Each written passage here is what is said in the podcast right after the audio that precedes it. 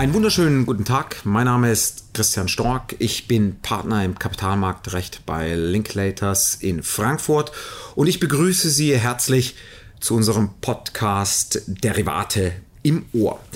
Wir wollen heute uns noch einmal der IBOR-Nachfolgeregelung und der Benchmark-Reform annehmen. Wir haben schon im letzten Podcast gehört, dass Ende 2021 einige Referenzzinssätze weggefallen sind und von daher ja, Regelungsbedarf in den einzelnen Verträgen sind, um nicht in ein schwarzes Loch zu fallen. Und das gilt eben nicht nur für die Verträge unter englischem Recht oder New Yorker Recht, unter den ISTA-Rahmenverträgen, sondern eben auch unter dem deutschen Rahmenvertrag. Vielleicht nochmal zusammenfassend, sofern ich auch unter dem deutschen Rahmenvertrag die äh, ISTA-Definition verwende, sei es die 2006er oder aber auch die 2021er, äh, also die neueste Version der Zinsderivate-Definitionen, dann bin ich geschützt in dem Sinne, dass dort eben sich bereits Nachfolgeregelungen befinden. Einmal über das Supplement 70 und dann eigentlich in den Definitionen neu, so dass ich über diese Möglichkeit einer ISTA Bridge diese Definitionswerke in meinen deutschen Rahmenvertrag reinhole, ich keinen direkten Handlungsbedarf habe.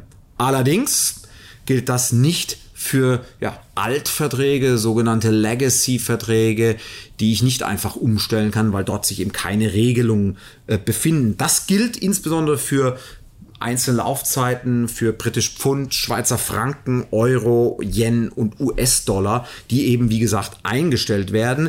Äh, einzelne äh, US-Dollar äh, werden im Juni 2023 umgestellt. Da muss man dann äh, spätestens für diese Arten von Verträgen, die darauf verweisen, äh, dann ähm, entsprechend die Verträge umstellen. Schauen wir uns nun die Zusatzvereinbarung für den DRV an, äh, mit Blick eben auf die, die IBORs. Wie, wie sie aufgebaut? Äh, es gibt einmal die Grundregeln in den ersten Kapiteln und dann auch die Begriffsbestimmung, also eine Definition Wiese und dann finden sich und dann eben auch die, die entsprechenden, finden sich dort die entsprechenden Regelungen, wann ja letztlich äh, hier äh, die Zusatzvereinbarung eingreift, also die sogenannten Trigger Events. Äh, und dann hat man im, im hinteren Teil in den Anlagen äh, spezifische für die einzelnen IBORs entsprechende Regelungen, weil diese Zusatzvereinbarung nicht nur den Fall regelt, ach, mein IBOR ist jetzt weggefallen in 2021, schwupp habe ich eine neue Referenz, äh, ja, Referenzzinssatz, sondern er regelt eben dann auch, ja, was ist denn, wenn eigentlich dieser Referenzzinssatz dann wiederum wegfallen sollte in der Zukunft. Auch da gibt es wieder dann Ausweichregelungen und selbst dann nochmal eine weitere Stufe von Ausweichregelungen, um damit auch als Fußnote entsprechend Benchmark äh, Benchmark verordnungskonform zu sein. Also der Ausgleich des Ausgleichs des Ausgleichs. So kann man es vielleicht ähm, äh, sich, sich ganz gut, gut merken. Das ist alles hier ähm, beinhaltet. Der Anwendungsbereich der IBOR-Zusatzvereinbarung unter dem DRV ist beschränkt auf den Rahmenvertrag für Finanztermingeschäfte und die entsprechenden Einzelabschlüsse darunter. Was eben nicht abgedeckt ist, sind insbesondere Wertpapierpensionsgeschäfte oder eben auch Wertpapierdarlehen oder eben auch äh, ja, Besicherungsanhänge, die entsprechende IBORs verwenden. Insoweit muss es dann wirklich einzelvertragliche Anpassungen äh, geben, die dann vorzunehmen sind, um eben auch diese Vertragswerke ähm, dann wirklich IBOR fit zu machen. Die Nachfolgeregelungen sind, wie gesagt, in den entsprechenden Anhängen geregelt und auch da und das ist das Gute, ähm, haben wir uns und äh, wir kann ich sagen, wir als Haus äh, Linklaters haben ja diesen, diese Zusatzvereinbarung in Zusammenarbeit mit dem Bundesverband entworfen, äh, sodass wir uns auch als Haus sehr, sehr eng an die ISTA-Regelung, die international im Markt gelten, ähm, angelehnt haben. Und auch da wieder äh, trifft es sich ganz gut, dass unser Haus in London eben die entsprechenden ISTA-Regelwerke in dem gesamten äh, Benchmark-Bereich entworfen hat, insbesondere auch die 2021er Definition. Also von daher ähm, konnten wir da ganz gut äh, das, das an äh, gleichen. Was nicht erfasst ist, ähm, sind äh, neben den ähm, neben den eigentlichen IBOR-Referenzwerten und die Ausgleichsregelung dann über die Risk-Free Rates, also genauso wie es letztlich auch in den ISTA-Regelwerken der Fall ist. Was nicht umfasst ist, sind indirekte Bezugnahmen. Wenn ich also meinetwegen Swap Rates habe, die zwar ja implizit auf äh, die, die Referenzzinssätze Bezug nehmen, aber als eigentliche Referenzwert äh, nicht umfasst sind. Auch da braucht es dann wieder ja, einzelspezifische äh, Anpassungen in den Verträgen. Die wesentlichen Regelungen, ich habe es schon erwähnt, äh, was sind die Trigger-Events, wann wird das Ganze dann wirklich schlagend? Ja, Nichtveröffentlichung der festgelegten IBOR-Referenzquelle oder eben dann ein Indexbeendigungsereignis, also die Nichtrepräsentativität der äh, Referenzwerte ist eines davon. Und dann äh, greift eben automatisch die Ausweichregelung äh, und das sind dann die ähm, ja, die Risk-Free Rates, und wir haben es ja schon erwähnt, die aufgezinsten plus Adjustment Spread, die bei Bloomberg veröffentlicht werden als All-In-Rates. Also auch da gleiche Mechanik und äh, greift alles ineinander. Wenn man sich das anschaut, das, äh, die gesamte Zusatzvereinbarung, äh, am Ende äh, gleiche Mechanik, gleiche Struktur, aber ein anderer Aufbau, ähm, auch sprachlich äh, eine andere, äh, andere Mechanik. Von daher ist es keine 1 zu 1, also man kann kein Delta-View, wenn man es übersetzen würde, keine Vergleichsfassungen machen und es sieht, ist genau das gleiche,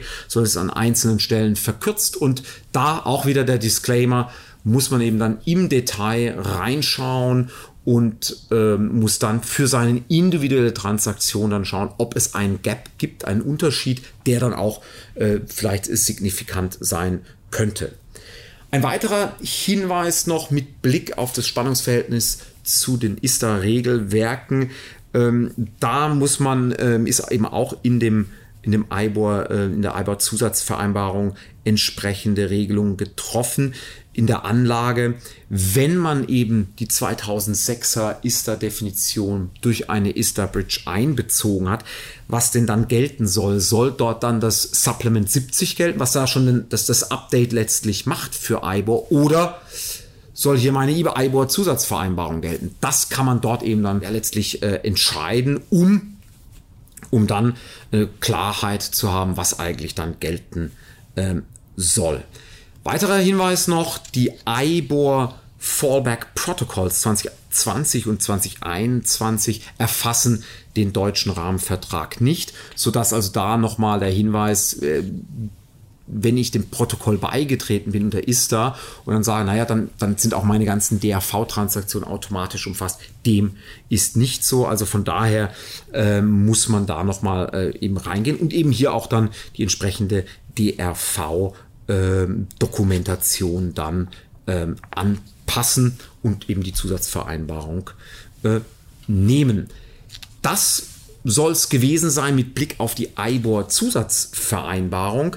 Vielleicht noch ein, ein Hinweis noch äh, mit Blick auf, ja, gibt es denn eigentlich dann auch gesetzliche ähm, Ersatzreferenzwerte? Äh, und wir haben es im letzten Podcast ganz kurz am Ende erwähnt. Ja, auch die gibt es in Europa. Wir haben zum einen einen delegierten Rechtsakt äh, durch die, die Kommission, die dazu im Rahmen der Benchmark-Verordnung auch berechtigt ist.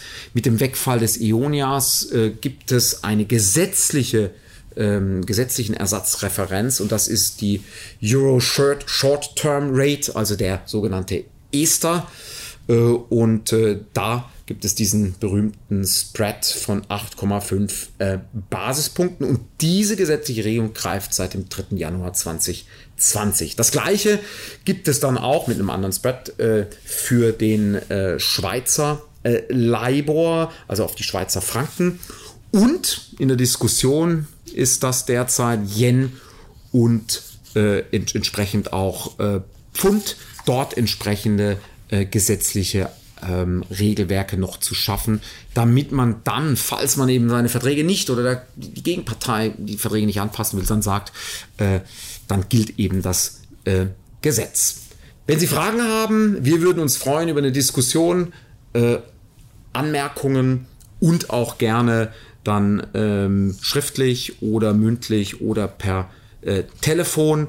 Ansonsten soll es das auch für heute gewesen sein und ich bedanke mich für die Aufmerksamkeit und wünsche Ihnen einen schönen Tag und Derivate im Ohr.